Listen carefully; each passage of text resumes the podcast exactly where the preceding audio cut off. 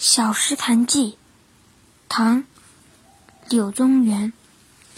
从小丘西行百二十步，隔黄竹，闻水声，如鸣佩环，心乐之。伐竹取道，下见小潭，水尤清冽。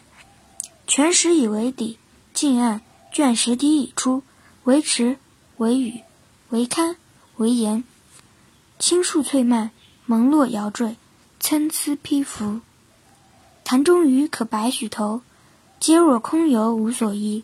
日光下澈，影布石上，已然不动。触而远视，往来翕忽，似与游者相乐。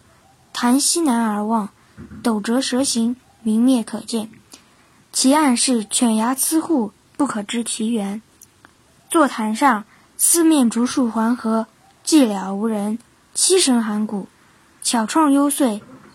己其境过清，不可久居，乃寄之而去。同游者吴武陵、龚古、余弟宗玄。立而从者，崔氏二小生，曰庶己，曰奉壹。